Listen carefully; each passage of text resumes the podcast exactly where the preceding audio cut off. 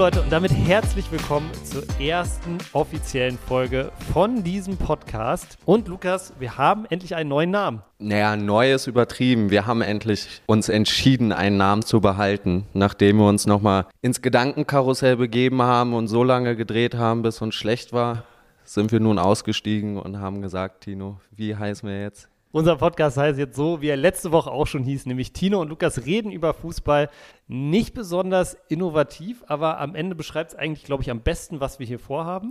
Und, ähm, it is what it is. Und ich meine, viele von euch haben tatsächlich auch geschrieben, dass sie den Namen ganz cool finden und dass wir es einfach so lassen sollen. Und dann haben wir gesagt, okay, weißt du was?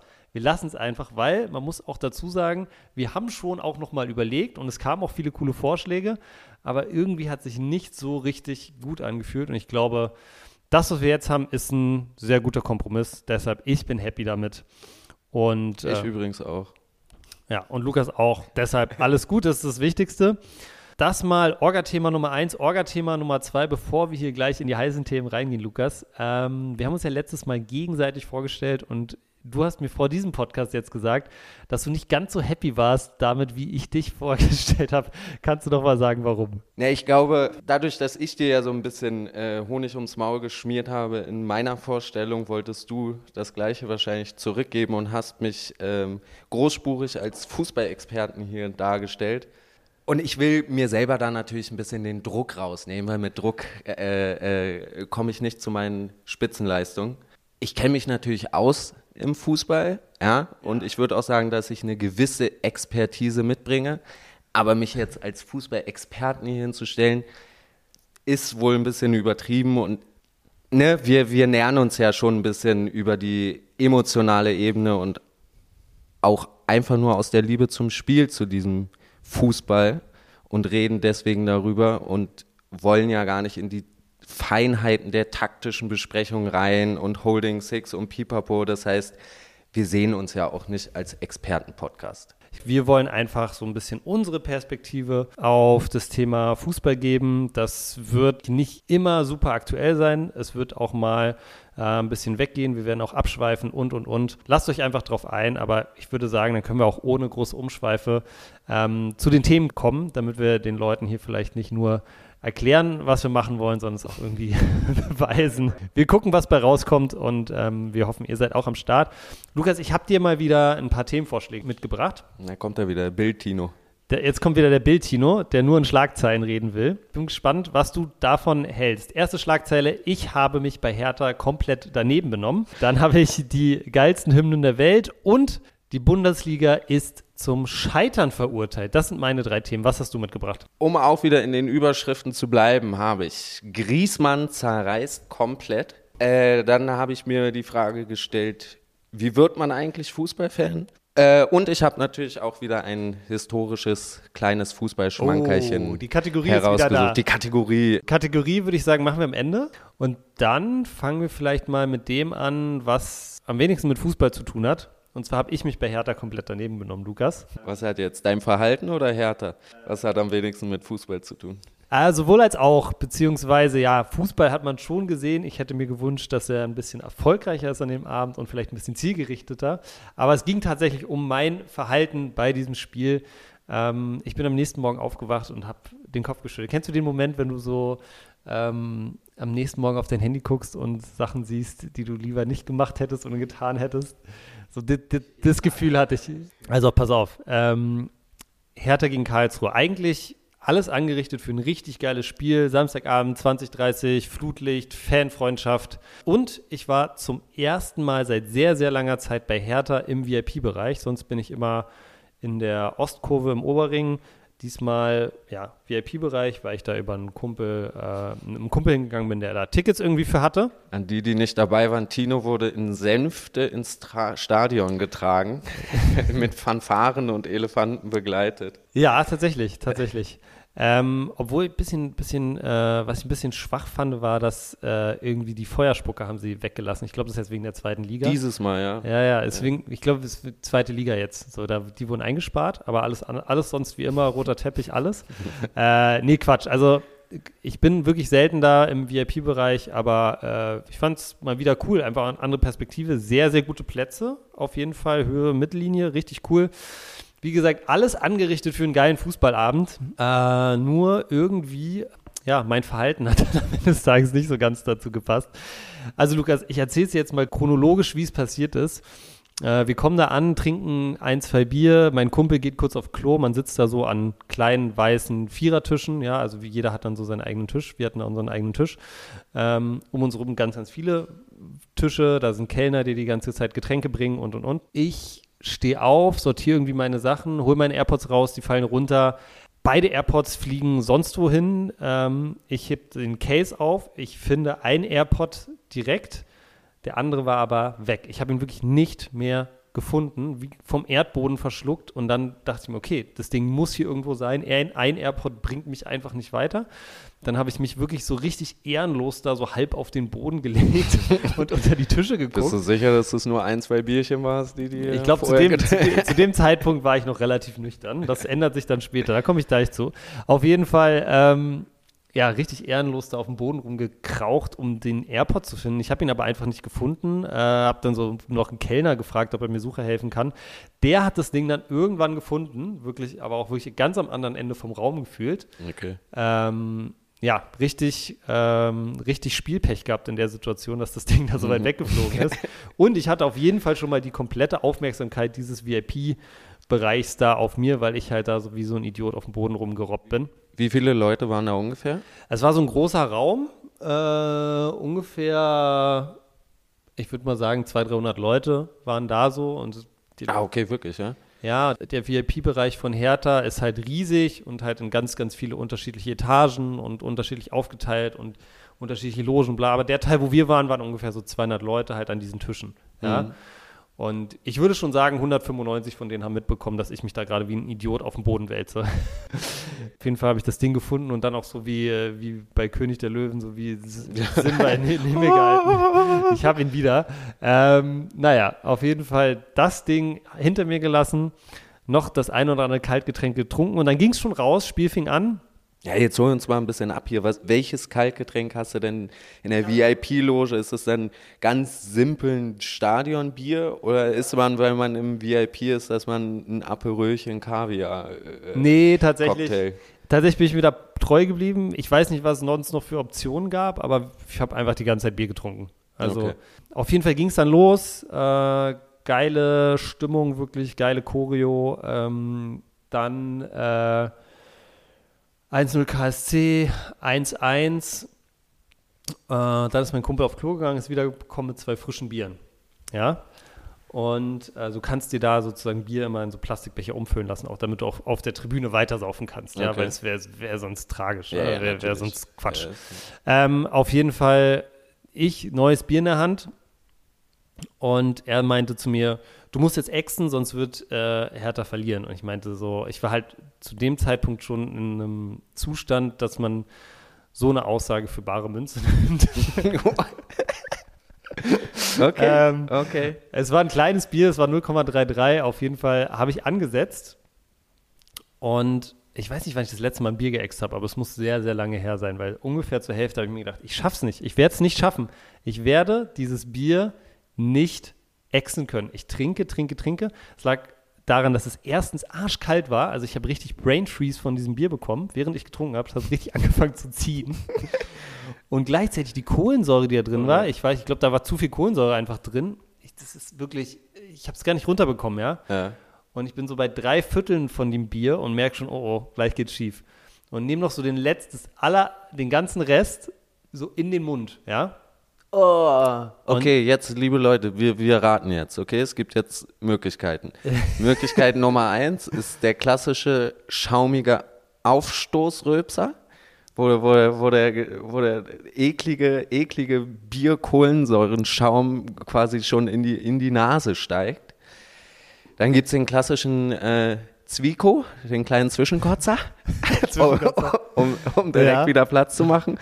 Und dann gibt es den leeren, den leeren Röpser, dass man merkt, der ganze Magen ist voller Luft und man denkt, man kann jetzt einmal erlösend aufstoßen und es kommt einfach nichts und dieser Luftdruck bleibt drin und man fühlt sich einfach räudig. Zurück zu dir, Tino. Was ist in Wirklichkeit passiert? Es war so eine Mischung aus allen drei, würde ich sagen. Also ich habe das tatsächlich nicht geschafft, dieses Bier, das ich im Mund hatte, runterzuschlucken. Gleichzeitig ist das, was ich schon im Magen hatte, so halb in der Magenröhre, auch wieder hochgekommen, ja. ja. Weil komischerweise genau in diesem Moment tatsächlich Fabian Rehse das 2-1 gemacht hat. Also oh, Dinger, was für ein das Kopfballding war das, ja, ne? es Unglaublich. Hat, es hat funktioniert, ja, es hat ja. funktioniert. Ich habe geäxt und Hertha hat getroffen.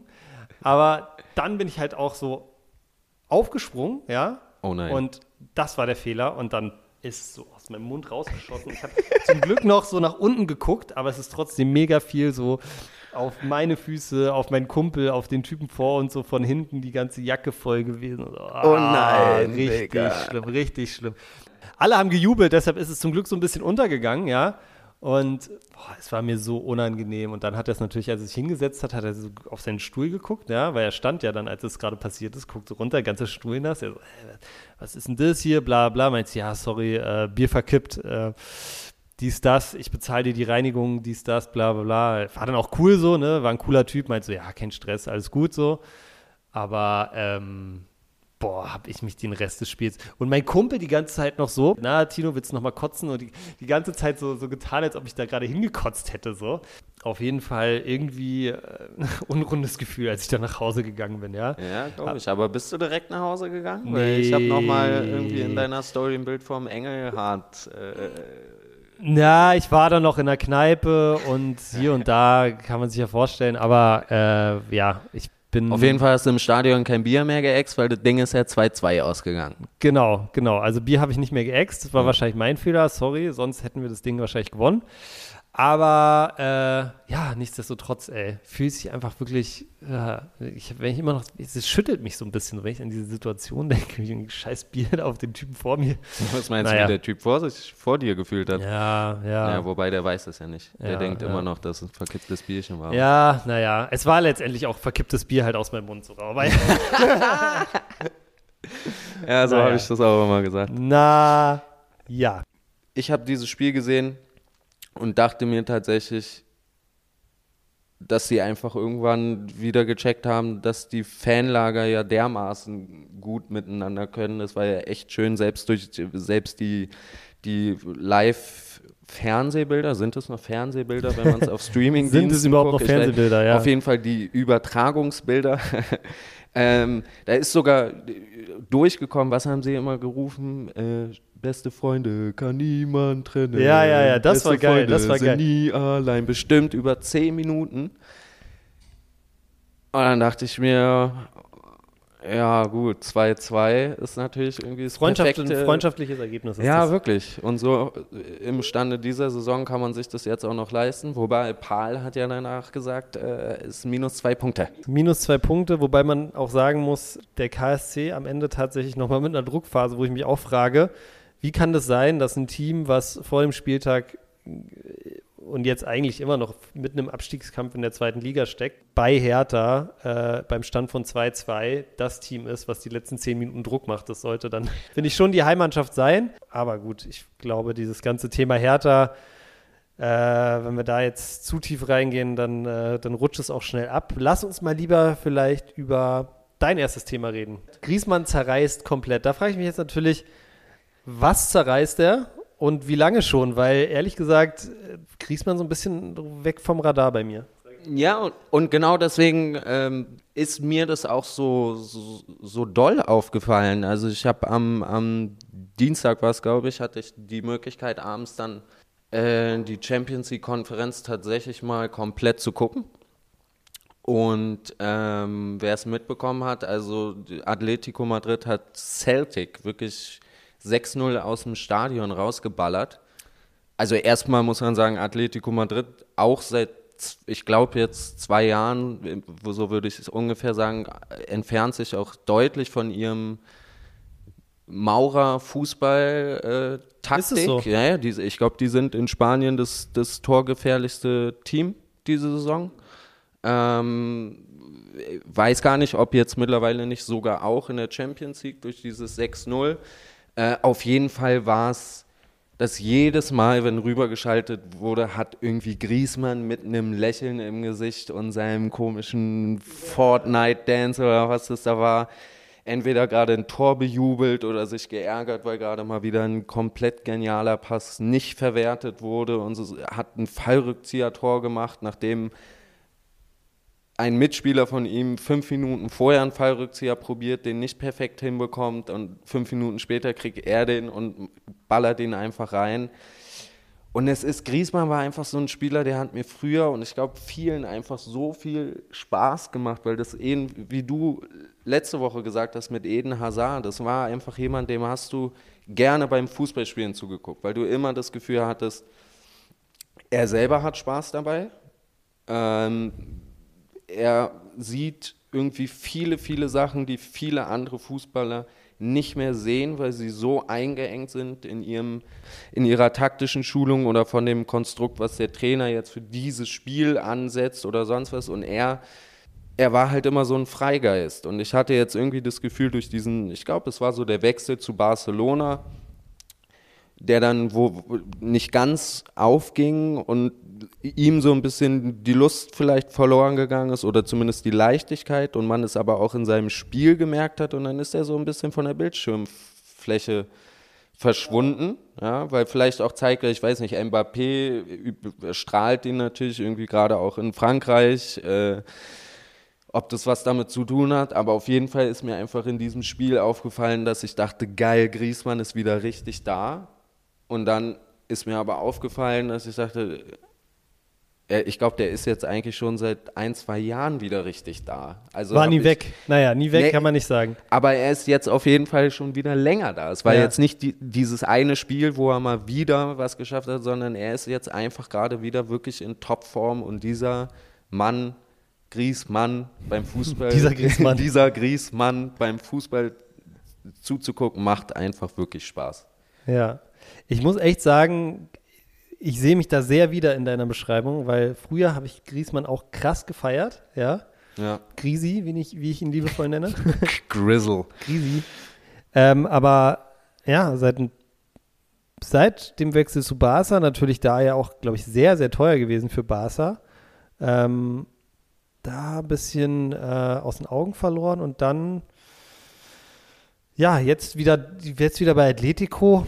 Aber Atletico hat für mich einfach auch dieses Image, muss ich echt sagen, dass ich, früher habe ich die Spiele einfach nicht gerne gesehen. Ja, weil sie kaputt gemacht haben. Die haben die Spiele haben, zerstört, das war deren, deren Taktik so und es war einfach nicht schön anzugucken. So. Deshalb wäre ich jetzt nie auf die Idee gekommen zu sagen, komm, ich gucke mir jetzt mal hier das Einzelspiel Atletico an.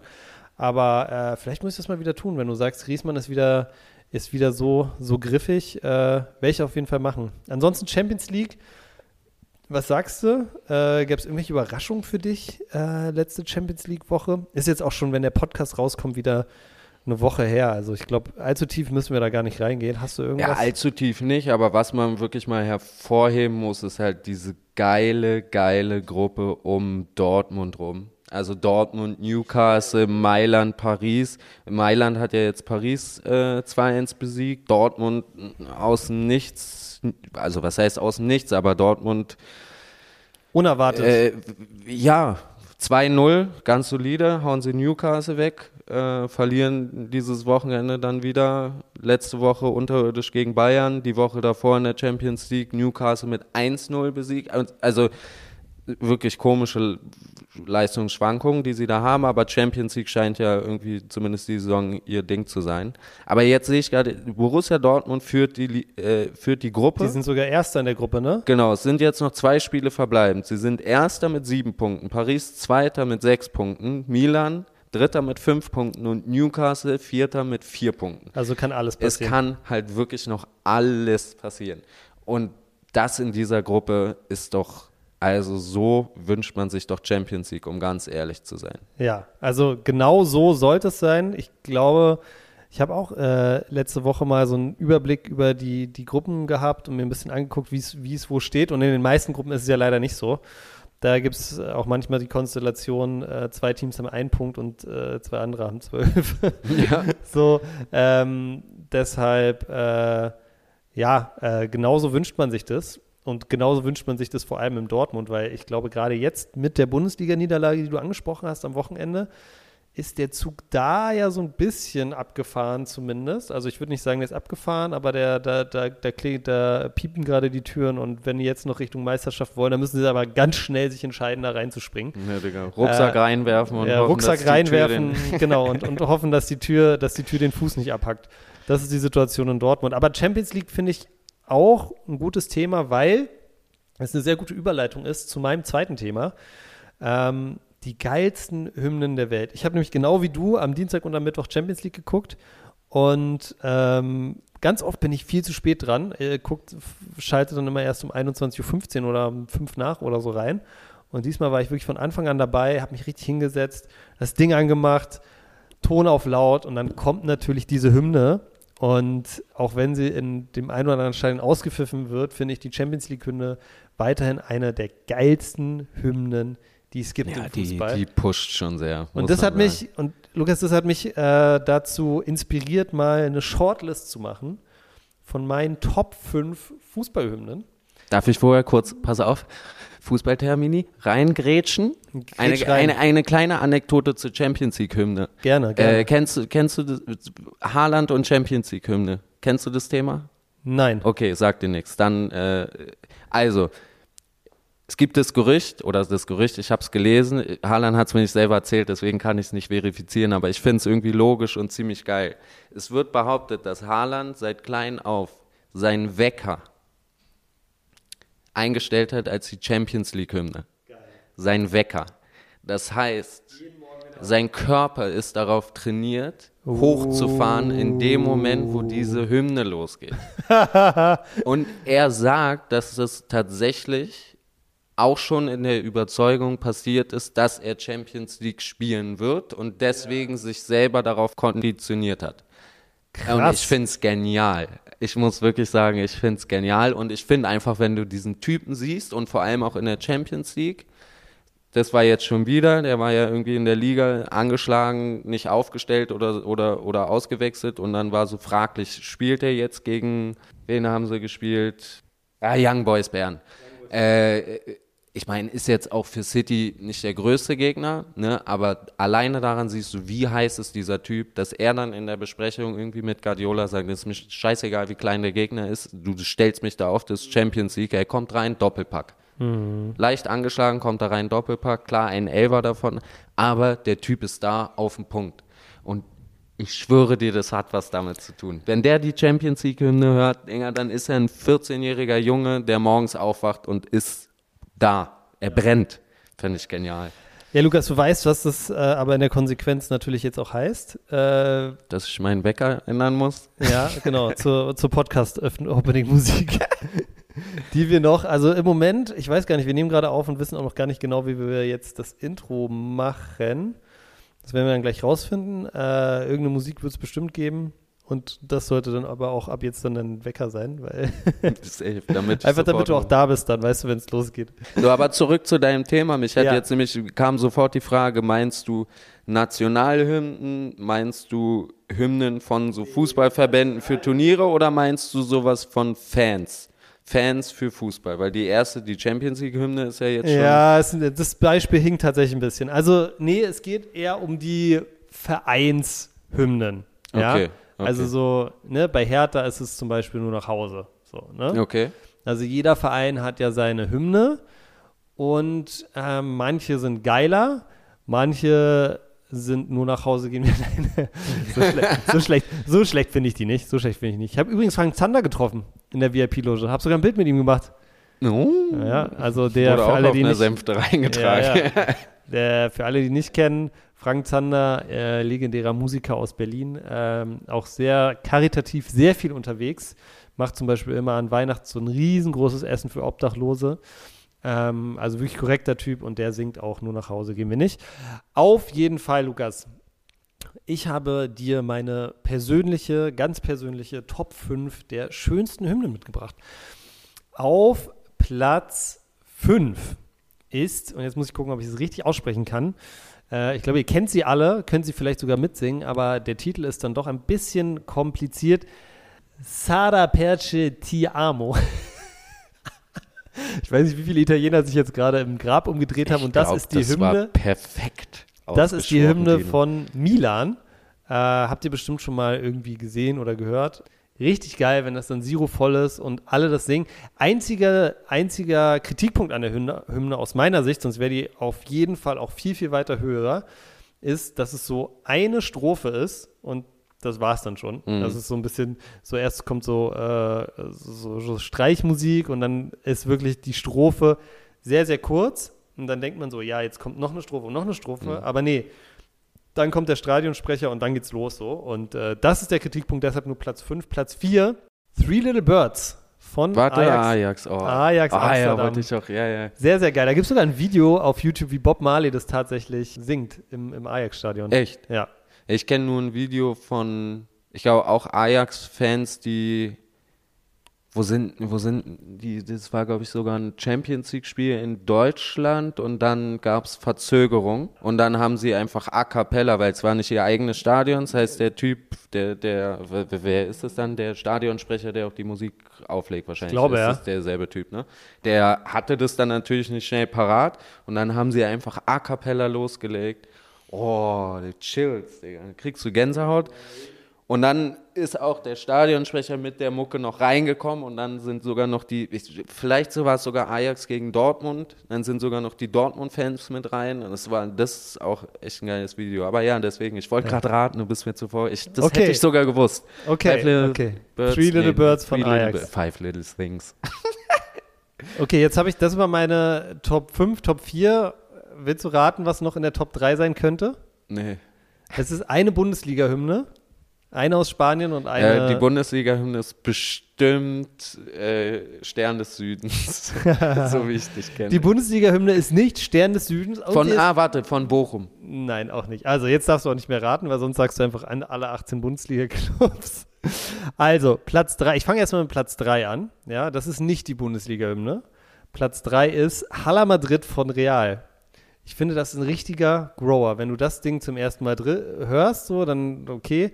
Aber wenn du es drei, vier Mal gehört hast, so dieses Madrid, Madrid. Okay, muss ich ehrlich sagen, habe ich, äh, nada más. Doch, das kennst du hab bestimmt ich gar nicht im Ohr. ist wirklich, wenn du es einmal hörst, vor allem, es gibt auch noch so ein geiles Video auf YouTube, wo die ganze Realmannschaft ähm, um damals noch Sergio Ramos, Xabi Alonso, Cristiano Ronaldo, Toni Kroos das so singen, ja, in so einem Tonstudio, ja. Ja. Und äh, Sergio Ramos tatsächlich irgendwie sehr, sehr inbrünstig, also geile Hymne. Ja, der ist drin. Hala de Madrid. Ja, Es gab nur, sorry, es gab einfach ein Video, wo, äh, war Mourinho dann Trainer? Ja, ja, der hatte die ja auch Mhm. als Trainer, ne? Der hat die irgendwann mal alle eingeladen zum Grillen na, zu sich nach Hause. ja. Und es muss so eine steife Veranstaltung gewesen sein. Und da standen sie halt alle, die du gerade genannt hast, plus nochmal ein paar andere Spieler. Und die waren alle so schmalzig, die sahen so kacke aus. Es war die schmalzige Zeit, also die hatten alle Haargel auf jeden alle Fall. Haargel, wirklich, aber auch so halb lange Haare, die dann so halb emo-mäßig ins Gesicht geklatscht und dann am besten noch so ein Band, was die Ja, dann noch so festdrückt dran und so. Und dann so, ne? Ja. so eingerissene Hosen, die aussahen, als ja, verwaschen ist, ist, ist untertrieben. Aber äh, die sahen wirklich alle ganz schlimm und gleich, gleich aus. Es war witzig. Ja, ja. Genauso wie wir in zehn Jahren auch darüber Ja, reden ja, werden. natürlich, das ist jetzt gar nicht gemeint. Also, die, die waren bestimmt zu dem Zeitpunkt alle perfekt modisch gekleidet, aber es war einfach so witzig, dass sie auch so einheitlich aussahen. Ja, Gut, Top 2 tatsächlich Bundesliga-Hymne und zwar, wie ich finde, die schönste Hymne der Bundesliga. Mir stand zu dir, FC Gölle. Ah, Kennst du die von Köln, die Hymne? Nee, hab's ich Di- jetzt auch nicht im Ohr, aber ist es, sag mal, von wem ist Die die? Höhner? Ich hab, ja, genau. Der Höhner. Der Höhner. Ich kann leider überhaupt kein Kölsch, aber der Höhner, würde ich jetzt mal sagen. Und die Hymne, ich war, glaube ich, schon zweimal auswärts in Köln, wenn die da alle stehen und das singen, auch in diesem kölschen Dialekt, Ja, den da- mag ich voll gerne. Oh, mein Das Lieber, ist, da krieg ich, da, geht, da geht mir das Herz auf. gib mir das Herz auf, Mann. Das Herz, uff, genau. Da gib, da gib mir das Herz auf, mein Lieber. Ja, geil. Nee, wäre ich nicht drauf gekommen, tatsächlich. Und Platz 1, relativ naheliegend, aber You Never Walk Alone von Liverpool. Einfach nur. Ich dachte, es wäre von Dortmund. ja, ja, ja. Ich glaube von Hoffenheim. Hoffenheim hat auch. Hoffenheim, Digga. Ho- Standen sie zu dritt Ja, und haben es gesungen. Ich glaube? Hoffenheim hat es auch als erstes gemacht. ähm, ich weiß gar nicht, was die Hymne von Hoffenheim ist, wenn ich ganz ehrlich sein soll. Ich kenne die Hymne von Der Hoffenheim nicht. Betriebsjingle von, SAP. von SAP. Wenn man so sein. Computer, wenn man da bei SAP sich ins Intranet einloggt, dann kommt so eine Systembenachrichtigung das ist die Hymne. ähm, Okay. Ja, sorry, kein, kein Hate an Hoffenheim an der Stelle, aber äh, genau, You Never Walk Alone von Liverpool auf Platz 1 bei mir. Vor allem, weil, wenn du auf den Song hörst, dann hörst du erstmal nicht, also dann ist es erstmal kein, kein Fußballlied Mhm. in dem Sinne. Es geht nicht darum, ja, hier Liverpool, so, so, weißt du, also es wird nicht Liverpool genannt, es wird nicht Fußball genannt, es geht, ge- aber es passt trotzdem so perfekt und auch so zu dieser Stadt und jeder, der mal in Liverpool war und auch weiß, wie es da ist und so, es passt einfach so gut zu dieser Arbeiterstadt. Also es ist wirklich so eine geile Hymne auf jeder Ebene. Ist ein bisschen naheliegend jetzt einfach, aber für mich auf jeden Fall die beste Fußballhymne auf dem Planeten.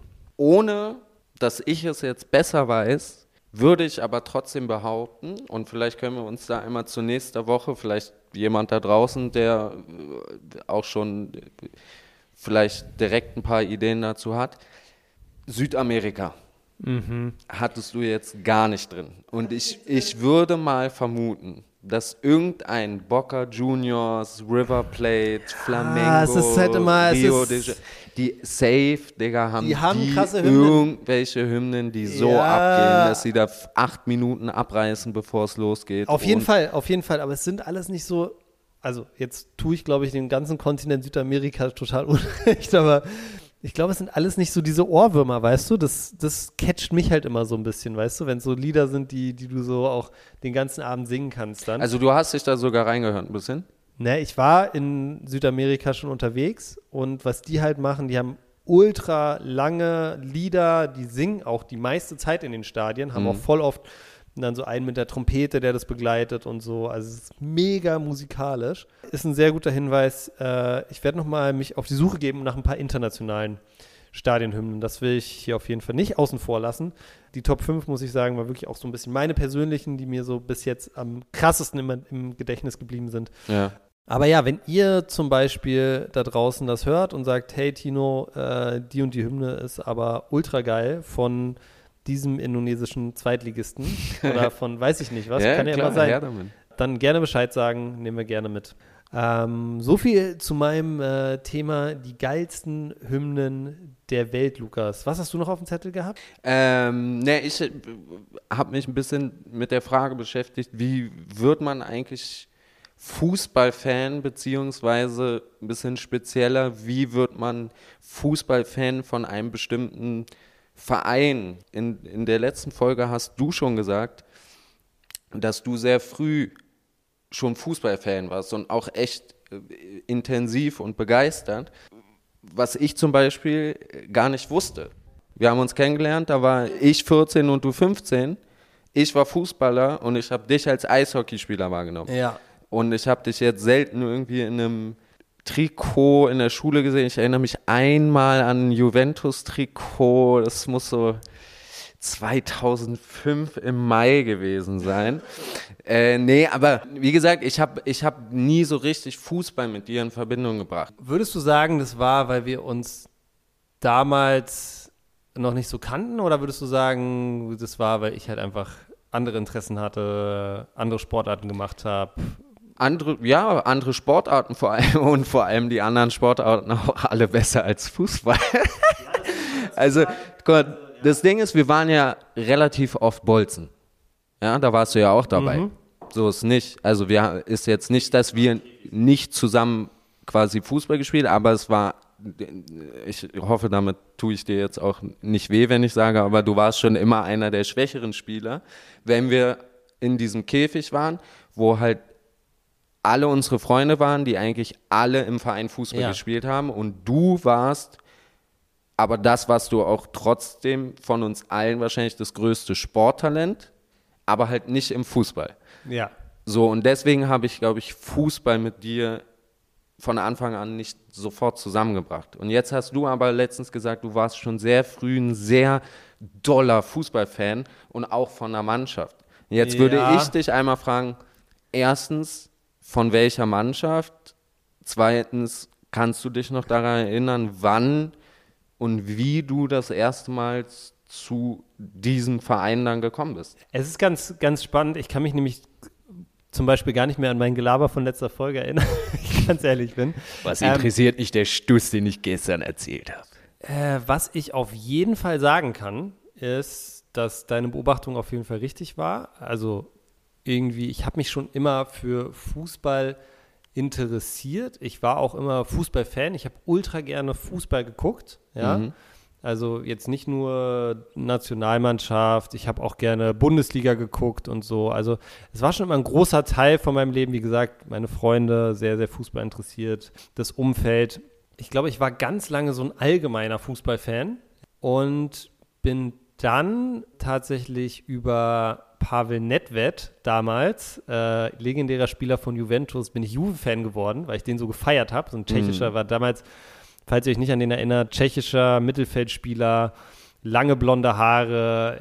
Ich fand den einfach geil. der, ganz, ganz, also optisch ganz untypischer Fußballer. Also man wäre wirklich, das ist so ein klassischer Spieler, wenn du, du läufst mit deinem Team auf, guckst aufs gegnerische Team, siehst da den Zehner, der aussieht wie Pavel Nedved und du denkst, pff, die machen wir heute so platt. Der sieht ja aus wie, weiß ich nicht, wie ein kleiner Hobbit, der äh, weiß, auf der Suche nach einem neuen Hobby ist. Und dann kriegt er den ersten Ball und zerreißt. Unglaublich geiler Spieler. Ich weiß auch gar nicht, warum ich den jetzt so gefeiert habe. Vielleicht auch wegen seiner Frisur. Ja, stimmt, du hattest eine ähnliche Frisur. Ich hatte vielleicht auch eine ähnliche Frisur, das kann es auch gelingen. Ich meine, man, man liebt ja immer die Leute, die einem am ähnlichsten sehen, auch am meisten. Auf jeden Fall, glaube ich, Juve-Fan deswegen irgendwie gewesen. Dann Juve wurde sogar, ist sogar in die zweite Liga gegangen, wegen diesen ganzen Skandalen. Dieser hatte Betrugsskandal, ich weiß gar nicht mehr genau, ich glaube, es war ein äh, Wett, Wettskandal und so. Schiedsrichter besprochen. Schiedsrichter besprochen. Also wirklich Schiedsrichter ganz, besprochen. ganz offen. Ihr seht es, ich bin unglaublich krasser Juve-Fan gewesen in der Zeit. Da ich sogar meine Mama noch, ähm, die war dann in Italien, habe ich sie sogar bequatscht, dass sie mir das Zweitligatrikot von Juve mitbringt, weil das das damals irgendwie dann äh, bei Nike Town nicht mehr gab hier in Berlin. Und ja, so bin ich, so hatte ich das erste Mal irgendwie Bindung zu einer Mannschaft, ne? Mhm. Aber habe natürlich auch den klassischen Weg gemacht mit äh, neun Jahren das erste Mal im Olympiastadion gewesen, ne, Mhm. mit meinem Papa und meinem Bruder zusammen. Äh, und ganz ehrlich, dieses wirklich drin sein und wirklich so auch ähm, vor allem so Hertha-Fan sein, ja, das ist wirklich erst mit 16, 17, 18, wo das echt krass zugenommen hat nochmal, ne? weil dann auch meine Freunde immer mehr ins Stadion gegangen sind, ich mit denen natürlich Zeit verbracht habe, dann da auch mitgekommen bin und gemerkt habe, dass mir es echt Spaß macht äh, und Auswärtsfahrten und hier und da und dann bin ich nach München gezogen und dann war alles, was ich so an Fußball Liebe hatte, hat sich dann komplett auf Hertha BSC konzentriert. Einfach weil ich glaube, dass ich so dort halt auch so ein Statement setzen wollte. Ne? Mhm. Und, und meine, ich war ein ganzes Stück weit weg von meiner Heimat und deshalb war mir, glaube ich, meine Identität in dem Sinne noch, oder meine Fanidentität einfach noch viel, viel wichtiger Ja. um einfach so noch auch noch auszudrücken, so das sind meine Wurzeln, ich komme aus Berlin, war auch mal super stolz darauf, dass ich Berliner bin natürlich und ich glaube, so hat sich das dann nochmal krass potenziert. So ein Stück Heimat nach außen. Äh, Ja, ja, ja, voll. Also, aber ich glaube, das kann ich jetzt auch erst im Nachhinein sagen, weil ich glaube, währenddessen habe ich das gar nicht so mitbekommen. Ne? Währenddessen war ich halt, ich habe gemerkt, dass ich immer heißer bin auf Hertha und bin dann auch auswärts alleine aus München nach Heidenheim in, zum Pokal gefahren und so eine Scheiße, ja. Also ich war echt drin so und ähm, seitdem äh, sehr, sehr verbunden einfach mit, mit Hertha. Und dadurch, dass ich dann im Anschluss an mein Studium da erst bei Sky gearbeitet habe, dann später bei The Zone gearbeitet habe und das alles halt noch so ein bisschen professioneller wurde und ich sozusagen den professionellen ähm, Aspekt des ganzen Geschäfts auch kennengelernt habe, habe ich dann aber wieder auch so ein bisschen den Spaß und die Lust am Fußball verloren. na, du warst dann nicht nur einfach mehr Fan, ne? Du warst dann quasi auch Teil dieser Maschinerie. Genau, und du blickst hinter die Kulissen und du merkst, dass es halt viel um Geld geht. Du merkst, es entzaubert, es, es entzaubert das alles einfach so ein bisschen, ne? Wenn du auch zu doll hinter die Kulissen. Es ist wie wenn du ein Theaterstück siehst, Ja. ja, ja. dann kannst du auch verzaubert sein und wenn du, sobald du hinter die Bühne blickst und siehst, wie, ähm, keine Ahnung, wie, da tausend Sachen rumfliegen und alles chaotisch ist und sich alle anschreien, Ja. dann ist der Zauber auch irgendwo weg und ich glaube, das ist bei mir passiert. Außerdem habe ich mich einfach jeden Tag ultra krass mit Fußball auseinandergesetzt zu der Zeit. musste einfach zu der Zeit auch einfach krass Bescheid wissen. Ja, also ich war jetzt zwar kein äh, Reporter oder Moderator oder so, aber so, kein Experte. Ich war kein, kein Experte in dem Sinne, der dafür bezahlt wird, zu wissen, was passiert, aber du musst trotzdem, um einschätzen zu können, ist äh, dieses Spiel wichtiger als dieses Spiel ja. oder welcher Spieler ist, wo sind die Stories gerade? Also ich habe immer im Marketing gearbeitet, dann geht es ganz viel immer um Geschichten erzählen. Mhm. Und dafür musste ich einfach unglaublich gut Bescheid wissen. Dafür musste ich die Spieler in der Serie A genauso kennen wie die Spieler, die in, in Spanien sind, genauso wie natürlich alle deutschen Spieler und Champions League und, und Nationalmannschaften mhm. plus NFL plus alle. Also ich habe mich sehr viel mit Fußball auseinandergesetzt und dadurch ist am Ende einfach der Spaß ein bisschen verloren gegangen. Ne? Dadurch hat sich das einfach irgendwann mehr wie Arbeit angefühlt, weniger wie Vergnügen. Und äh, ja, ich bin deshalb auch wirklich die letzten Jahre, würde ich sagen, äh, seit, seitdem immer weiter weg vom Fußball gerückt. Ich meine, ich bin weiterhin sehr, sehr oft bei Hertha und mag das auch sehr, aber ich glaube, mittlerweile ist für mich da fast die soziale Komponente wichtiger als der Fußball, mhm. ehrlich gesagt.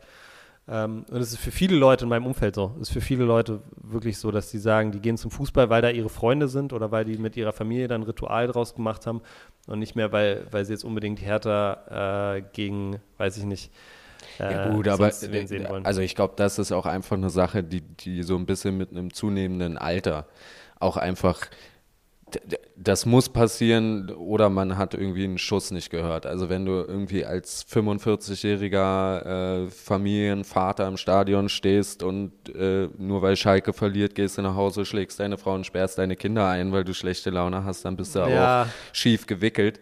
Sollte ähm, man auch mit 20 nicht machen. es sollte man nie machen. Ich hoffe, es kam jetzt klar, dass es sehr zugespitzt war natürlich, ja, ja. aber ähm, keine Frage. Es gibt bestimmt vereinzelte Fälle, wo das auch ähm, der Fall ist, dass so das, das, das Grundbefinden immer abhängig ist vom Perform der so. Fußballmannschaft. Ja, so. aber ich meine, das ist als 16-Jähriger hast du einfach noch nicht so viel äh, sage ich mal, Anker in deinem Leben, die dir halt geben wie mit 30. Und dann ja. fällt dir hoffentlich auf, dass eben, wenn du ins Stadion gehst, dass der Anker nicht das Ergebnis deiner Fußballmannschaft ist, sondern die Freunde um dich rum in der Kurve, das Event überhaupt dahin zu gehen, zu können und es zu machen, ja. Ähm, oder auch mal woanders hinzufahren und andere Eindrücke zu sammeln und das als, als Erlebnis zu nehmen. Nicht immer so unabhängig. Aber um mal wieder ein bisschen zurückzukommen, du hast jetzt sogar schon die Frage beantwortet, wie man Fan wird und vielleicht sogar ein bisschen warum. Du bist sogar schon weitergegangen, hast gesagt, wie kann man so, sich sogar entfanitisieren, wenn es überhaupt ein Wort ist, ent, entfanen. Ähm, und ja, du hast tatsächlich sehr viel angesprochen, wo ich auch so ein bisschen, im, als ich darüber nachgedacht habe, wie bei mir äh, wie es bei mir war, nämlich sehr ähnlich. Ähm, also klar, der klassische Weg, äh, irgendwie das erste Mal in einem Fußballstadion gewesen, ähm, im Olympiastadion. Also ich glaube, mein erstes Stadionerlebnis war tatsächlich bei TB. Ähm, Mommsenstadion. Im Mommsenstadion mit meinem Vater und meiner Schwester. Ich glaube, da haben sie dritte Liga gespielt. Ich, äh, das muss irgendwann 90er gewesen sein, 97, 98. Äh, aber so das richtige große Stadionerlebnis, das war schon das erste Mal härter. So, äh, und da, man muss auch sagen, zu dem Anfang, also ich war wirklich am Anfang, ich, ich bin über den Sport an sich zum Fußball gekommen, habe einfach mein eigenes Ding da immer gefahren und wollte einfach immer nur einen Fußball, den ich auf irgendein Tor ballern kann. So, das war mein Ding. Äh, ich wusste auch sehr lange nicht, welche Teams in Deutschland in der ersten Liga spielen oder in der zweiten oder welche Spieler krass sind im Ausland oder so sowas. Das, da habe ich mich tatsächlich dann, glaube ich, so das erste Mal mit, boah, das muss so 2000 gewesen sein, wo ich dann so zehn war oder so. Ich glaube, da habe ich mich das erste Mal, kam dann so wie jemand wie Thierry Henry und ähm, äh, Patrick Kluivert, das waren so meine beiden ersten Stürmer. Aber es ist interessant, dass du jetzt auch, ne, wie ich auch, über einen Spieler, den du geil fandest, oder Spieler, den ja, du geil genau. fandest, auch da hingekommen bist, ne? Genau, genau. Also es ist einmal so ein bisschen, glaube ich, was uns vereint, ist einmal so dieses Lokale, ne, dass man so lokal ein bisschen verwurzelt wurde und so das Glück, oder nicht Glück, kann man ja sehen, wie man will, aber das Glück hatte, dass im Umfeld irgendwie Leute waren, die einen so dahin gebracht haben und einem diesen Weg gezeigt haben. Ich meine, dass wir uns das dann auch gepickt haben und gesagt haben, ja, okay, das finde ich geil, ist irgendwie eine Welt, in der ich mich äh, wohlfühle oder sogar was, was draus ziehen kann. Also gucke ich da mal, gucke ich mich mal weiter um. Was mir aber wirklich von Anfang an gefehlt hat, war so ein bisschen dieser Fanatismus. Also ich weiß auch, dass ich das ein bisschen schon früh lächerlich und aber auch ein bisschen angsteinflößend fand, wie diese wirklich ja, ich sage äh, Ultra-Fans oder so, also mit Kutten behangen und alle sahen gleich aus und haben diese Lieder gesungen und das irgendwie, ah, ich weiß nicht, das fand ich, da, da, das fand ich irgendwie schon auch auf eine Art beeindruckend, aber auch auf eine Art so, dass ich dachte, da, so will ich das nicht haben. Und bin dann tatsächlich über Spieler an andere Mannschaften gekommen. Also so im Ausland, sage ich mal, sind es so, ich sage immer, Hertha, AC Mailand, FC Arsenal. Das sind so meine, meine Teams, die ich irgendwie tatsächlich sehr, sehr, sehr regelmäßig wie immer du, schon wie verfolge. Wie bist du zu Mailand und, und Arsenal dann gekommen? Also tatsächlich Arsenal äh, einfach, äh, ich glaube, das war, wie hießen die? The Invincibles. Invincibles, die kein Äh, Spiel, kein Saisonspiel Genau, verloren und das äh, gleich, also das ist 0, FIFA 04 war das dann, glaube ich. Ähm, das war das erste FIFA, was ich irgendwie mal gespielt habe und da habe ich immer Arsenal genommen, weil Thierry Henry da war und äh, ja, so die Trikots einfach und ich weiß auch, also in meinem Umfeld war ich, glaube ich, so mit der Einzige, der Arsenal gefeiert hat. Alle anderen waren dann eher bei Chelsea oder Menu. Und wie gesagt, bei mir war es wirklich so einzelne Charaktere. Und ähm, ich fand es aber ganz interessant, weil tatsächlich wir beide haben ja jetzt schon rausgefunden, dass wir einmal so äh, lokal eingeordnet an Team gekommen sind und dann irgendwie über einzelne Spieler an andere Teams. Ich weiß, mein Vater zum Beispiel hatte drei Teams in seiner engeren Auswahl. Ich glaube, es war äh, 1. FC Köln, Bonner FC und äh, Düsseldorf. Einfach weil er da in der Gegend gewohnt hat und es waren die Clubs. So, da gab's, da gab's jetzt nicht die große Frage. Und wenn du noch weiter zurückgehst, ist es wahrscheinlich noch lokaler verwurzelt. Also, so, da hat dich der Vater entweder irgendwo mit hingenommen, dann warst du davon Fan, oder er hat dich nicht mitgenommen, dann warst du kein Fußballfan. Aber wenn, dann So. warst du Fan von dem Verein. Aber wenn, dann warst du Fan von dem Verein, wo Ja. du warst. So, und das hat sich geändert. Und ich würde jetzt sogar noch mal weitergehen. Ich sag dir, die Jungs heutzutage sind eigentlich ausschließlich Fans von einzelnen Spielern. Und ich glaube, dass es da wenig zu den Teams kommt. Ja, voll, voll interessant, weil ich glaube auch, ähm, ne, wir haben jetzt auch darüber geredet, dass wir die ersten wirklichen Fanmomente hatten in Verbindung mit Spielern und dann siehst du Kinder auf dem Bolzplatz mit Neymar-Trikot von PSG, mit Mbappé-Trikot, das sind ja so die meisten, würde ich jetzt sagen, mittlerweile viel Haaland und oft auch Miami. Ähm, vielleicht noch ein, zwei Al-Nassr-Trikots von Cristiano, aber das sind so die Trikots, die du siehst.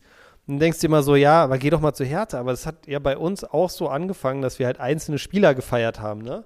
Nur ich glaube, es ist, wie du sagst, dieser Transfer von ich feiere Fußball an sich und einen Spieler zu jetzt gucke ich mal, was hier bei mir in der Umgebung ist, wo ich Fußball mal wirklich erleben kann, der passiert nicht mehr. Ich glaube, das ist das Ding, was irgendwie nicht mehr stattfindet.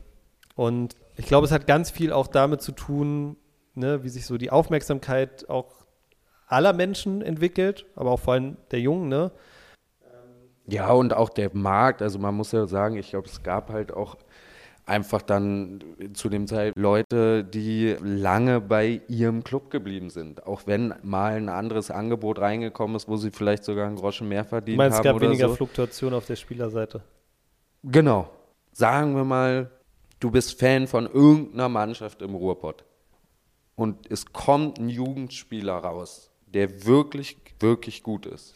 Dann weißt du heutzutage, der ist nächstes, spätestens übernächstes Jahr weg und bringt unserem Verein hoffentlich richtig viel Geld. Das ist das, was du denkst. Du traust dich schon gar nicht mehr zu denken, hoffentlich bleibt er noch ein paar Jahre. Ich glaube, das kommt halt auch schon dazu. Sie sagen, warum sollte ich mich als, als, als Junge für einen Fußballclub quasi emotional verpflichten, wenn ich zwei Jahre später wieder woanders hingehe? perfekter Übergang eigentlich zu meinem Thema, was ich hier noch auf dem Zettel hatte. ja Gott, lass uns weitergehen. Die Bundesliga ist zum Scheitern verurteilt. Nee, es beschreibt eigentlich ja. nur genau das, was du sagst. Ne? Es gibt immer weniger lokale Bindung von Leuten zu den Teams in den Städten, wo sie wohnen. Natürlich ziehen auch, glaube ich, heute viel mehr Leute viel schneller oben. Viel mehr Leute kommen nach Berlin oder in andere Großstädte. Mhm. Dann hast du auch noch diesen Effekt, dass es einfach immer mehr Spiele gibt ja. und ich glaube dadurch darunter auch einfach das Fußballinteresse krass leidet. Du hattest Corona, was glaube ich auch nochmal so ein Stimmungsdämpfer war.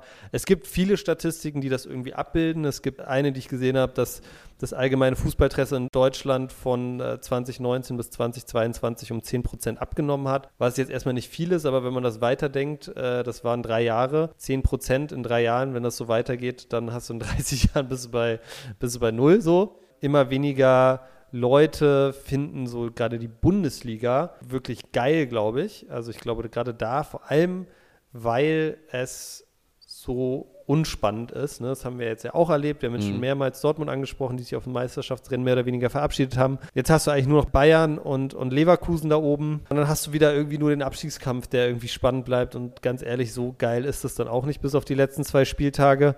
Das ist so ein bisschen die Situation, in der wir sind. Aber Lukas, zum Glück habe ich heute ein paar Vorschläge mitgebracht, wie man das Ganze umkehren kann. Die Bundesliga ist zwar im Moment auf einem Abwärtstrend, aber ich habe ein paar Vorschläge. Aber wir, wir bringen es wieder nach oben. Ich, ich habe Vorschläge, ich habe Sachen erarbeitet, ich habe Konzepte geschrieben. Äh, es ist alles da, ja. Man muss mich nur lassen. Tino vor Bundesliga-Präsident? Nein, Quatsch. Aber ich habe ein paar Sachen mitgebracht und mich würde mal interessieren, wie, wie du auf diese Vorschläge reagierst oder was du dazu sagst. Das sind alles Anpassungen, die, glaube ich, ohne Probleme umsetzbar wären und die ich glaube schon großen Impact haben könnten auf die Beliebtheit der Bundesliga in Deutschland.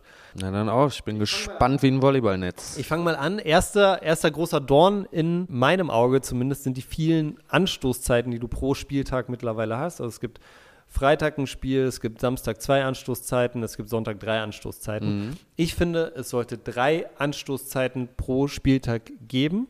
Mhm. Es sollte einmal Samstag 15.30 Uhr sein, dann Sonntag 15.30 Uhr und Samstag 18.30 Uhr. Samstag 18.30 Uhr ein Topspiel, okay. ja. Sonntags kleine Konferenz, zwei Spiele, Samstag große Konferenz, alle anderen Spiele. Also du hast immer eine geile Konferenz, hast aber auch immer ein Topspiel, was am Abend stattfindet und das Sonntag nochmal so ein, so ein kleines ein Schmankerl. So ein kleines Schmankerl, so eine kleine, kleine Konferenz nochmal, ja.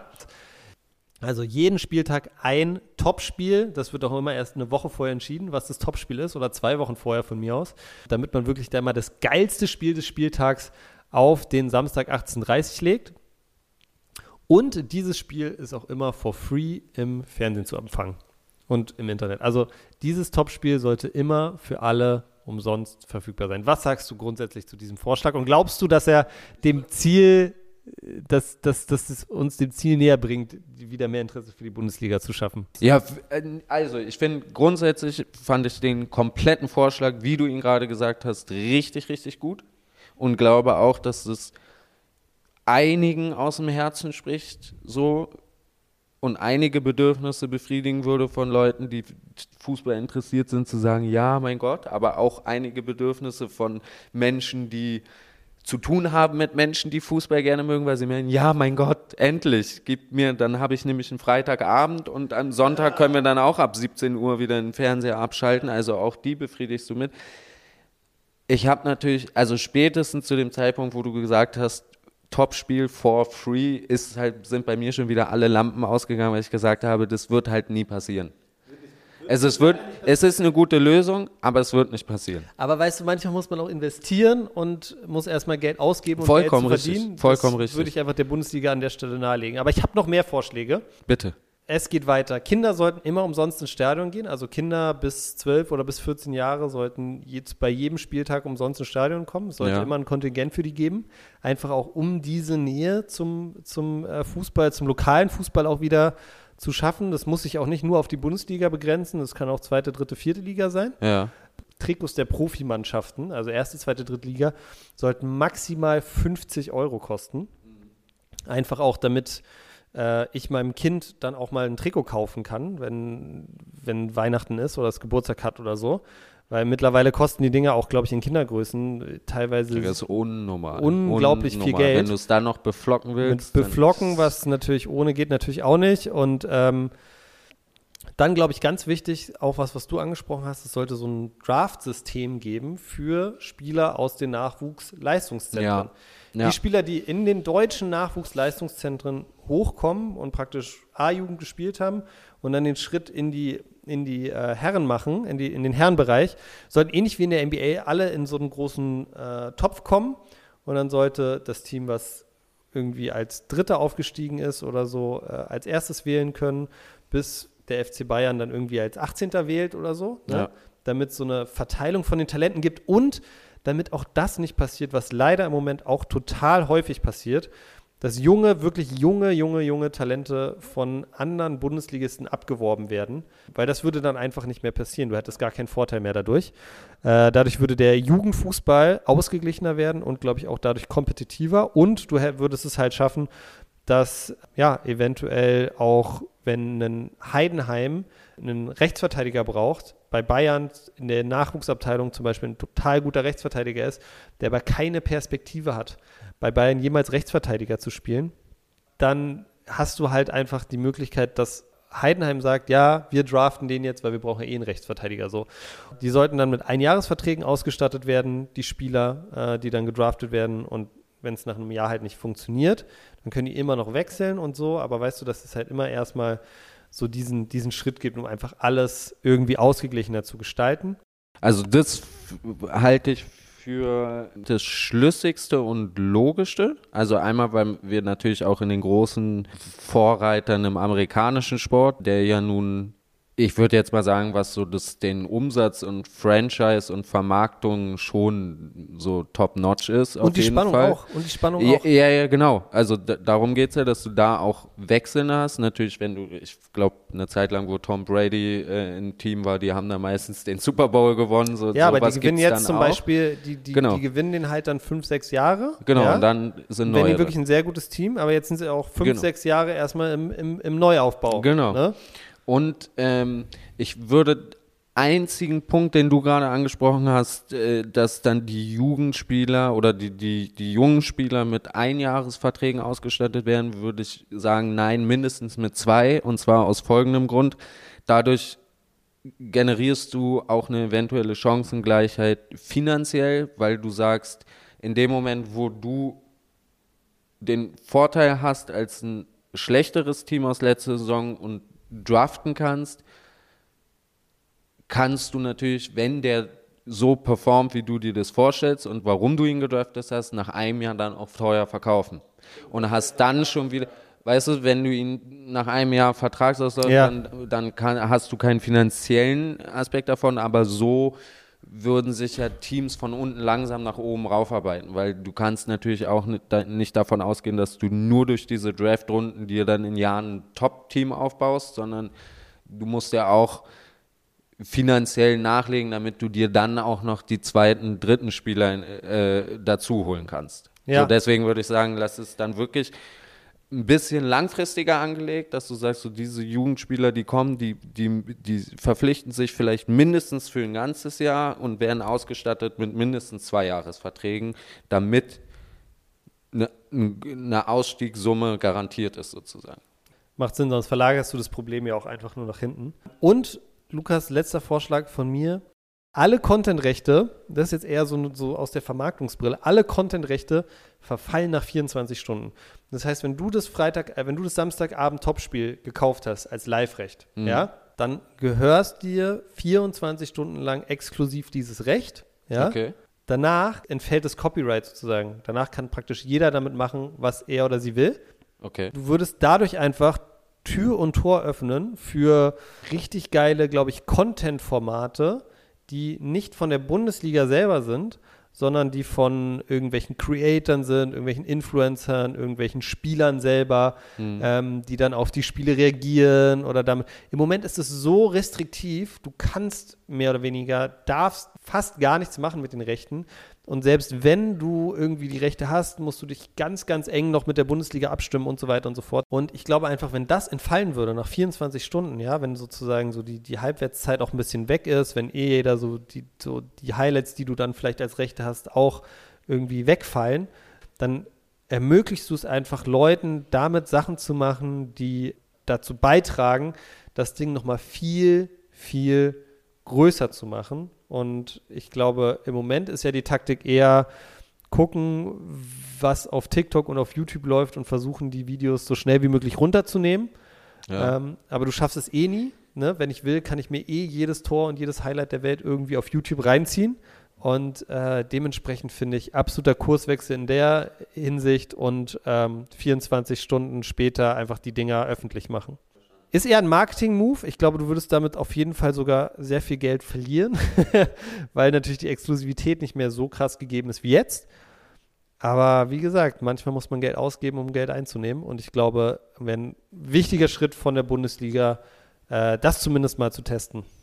Aber dann, ich habe gerade so im, im Ding, äh, im Vorgeplänkel dann so eingeworfen, Pay-Per-View-Style wenn ich dann eine Sekunde drüber nachdenke, könnte es eigentlich auch noch ein kleiner Hebel sein, oder? Dass du, dass sagst, du einzelne Spiele kaufen nee, kannst. Dass du, ja, und vor allem auch über den Verein. Also wenn du sagst, du bist, du bist ein Dortmund-Fan und du ja. weißt einfach, okay, ich kann jetzt nicht beruflich, familiär, gesundheitlich, was auch immer, eine Dauerkarte im Stadion macht keinen Sinn für mich. Mhm. Aber ich will jedes Spiel von Dortmund, von meinem BVB nächstes Jahr gucken. Und dann kaufe ich mir über den BVB sozusagen die Rechte des Gucken zu dürfen. Was, also wenn das jetzt jeder Verein macht, dann wäre das ja sozusagen nochmal ein, ein Markt oder ein, ein, Kampf auf dem Markt um die Kunden, die sich bei dir das Spiel kaufen, was ja vielleicht, jetzt kommt wieder mein mm. spielerischer Ansatz, vielleicht würde es sich sogar auf die Attraktivität der Fußballspieler auf, weil dann würden selten Leute Unionsspiel kaufen. Also oder äh, äh, wie wir vorhin gesagt haben, gemein, A ja. Atletico Madrid Spiele oder nein, es war jetzt gar nicht auf okay, Union oder Bochum oder dann, weiß ich nicht. Also und dann werden die Vereine auch wieder mehr in der Pflicht. Ja, und ich meine, guck mal, ja. jetzt mal auf dieses Beispiel gemünzt. Ich schwöre dir, kein Mensch hätte sich vor dem ersten Spiel für Heidenheim Spiele eingetragen. Jetzt guckst du die letzten Spiele und denkst, ganz ehrlich, diesem Jan-Niklas Beste und Tim Kleindienst da vorne und Ehren Dingschi, die machen ja so Alarm, die machen ja viel mehr Bock zuzugucken, als ich dachte. Ja. So. Und auf einmal merken die, wie ihre Zahlen steigen, einfach dadurch, dass sie attraktiveren Fußball bieten und sich nicht nur hinten reinstellen. Also ist jetzt wahrscheinlich, ist es eine absolute rosarote Brille, die ich da gerade aufhabe, aber ich verliere mich gerade und verliebe mich ein bisschen in meine eigene Idee. Dafür ist also dieser Leute, Podcast da, Lukas. Pay, genau Pay dafür machen wir das. Bully Okay. Dafür machen wir das, Lukas. Aber ich würde sagen, ähm, wir haben jetzt schon wieder hier über eine Stunde gequatscht und wir haben noch ein ganz wichtiges Thema auf dem Zettel. Und zwar, Und zwar? Deine Geschichtsstunde. Wir müssen echt mal einen Namen für dieses äh, Format finden. Das ist ja schon äh, zum zweiten Mal jetzt hier. Ich hatte ja letztens äh, rausgesucht, was es genau heute vor, ich glaube, da, da waren es 50 Jahre passiert. Das habe ich heute auch wieder gesucht. Muss tatsächlich sagen, fußballhistorisch ist am 13. November nicht so viel passiert. Aber eine Sache habe ich gefunden. Das ist natürlich dann die große Schwäche der Kategorie, wenn an dem Tag nichts passiert ist. Zum Beispiel am 24.12., wenn wir da eine Folge machen, da ist wahrscheinlich fußballtechnisch auch nicht viel passiert auf ja, der aber, Welt. Aber, aber unser, unser Heiland wurde geboren, das kann man ja dann.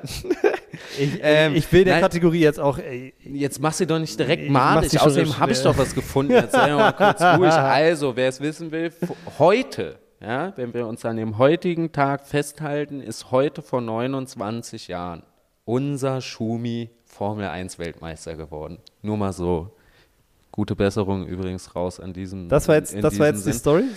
Das war die Story für den explizit heutigen Tag okay. im breit gefächerten Fach Sport. Ich habe zu Fußball nichts gefunden. Aber jetzt kommt die Fußballgeschichte. Und pass auf, es ist auf November 1937.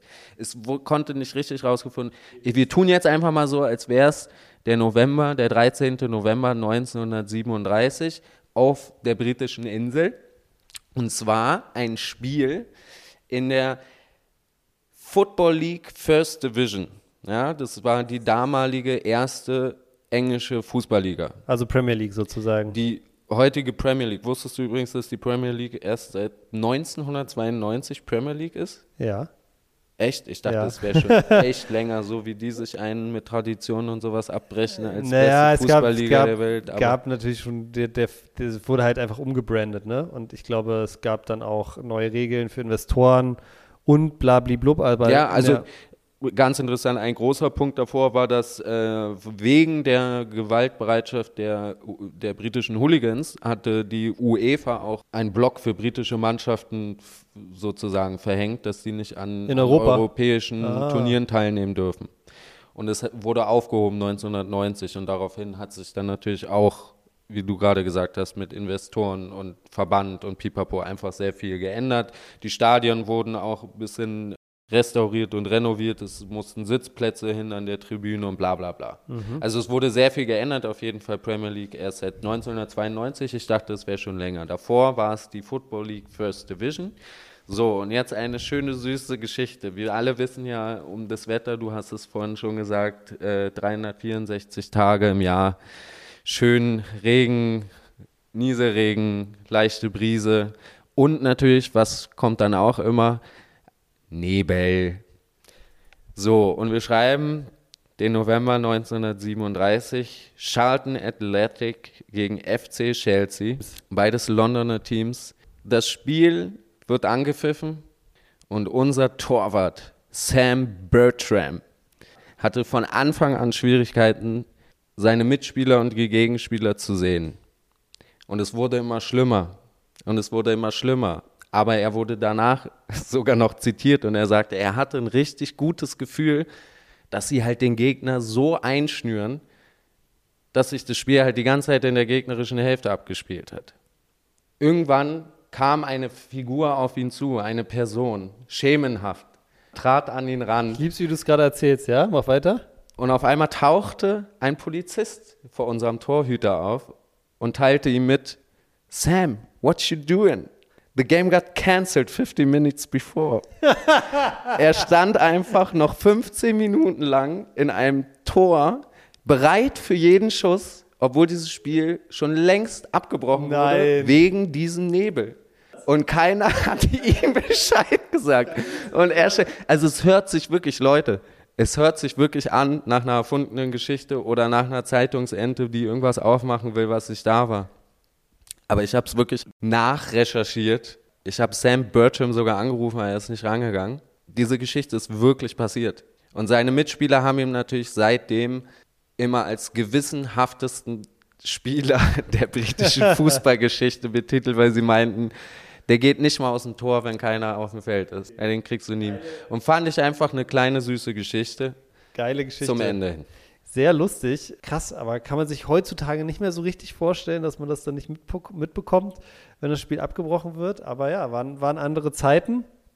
Und äh, ja, sehr coole Geschichte. ähm, hat mich auf jeden Fall zum Schmunzeln gebracht. Und Lukas, ich muss sagen, so wie du es erzählt hast, ey, du bist ein richtig guter Geschichtenerzähler. Ich finde, das sollten wir jedes Mal in diesem Style machen. Also, wenn du diese Geschichtskategorie hast, vielleicht finden wir auch noch jemand, der uns da so geile Musik runterlegt, weißt du? Und so, Ja, und so. so, so, so, so, Lukas- so, so Mittel, Mittelalter, so Dudelsack oder so. Dann kommt wieder. Lukas erzählt Fußballgeschichten. Oh, da haben wir ja vielleicht schon. Ja,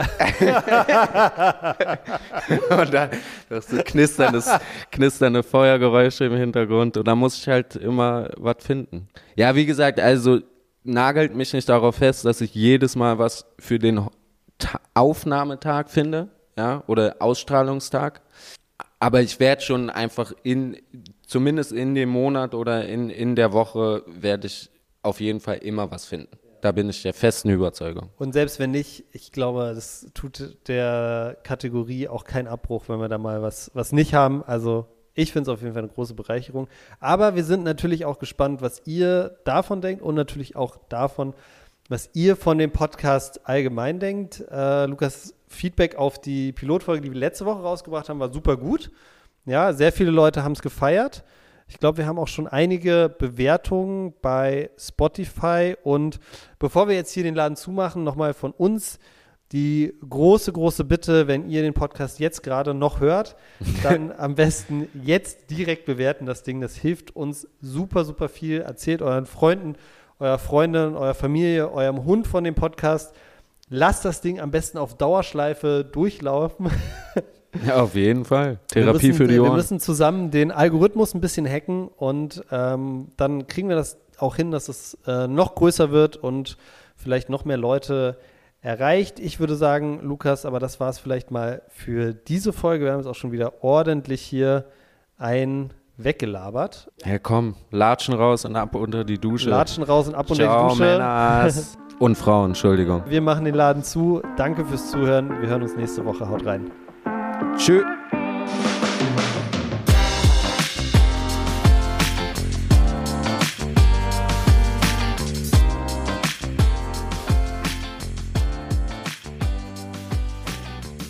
Tino und Lukas reden über Fußball ist eine Produktion von Studio 4.1. Neufolgen gibt es immer dienstags, überall, wo es Podcasts gibt.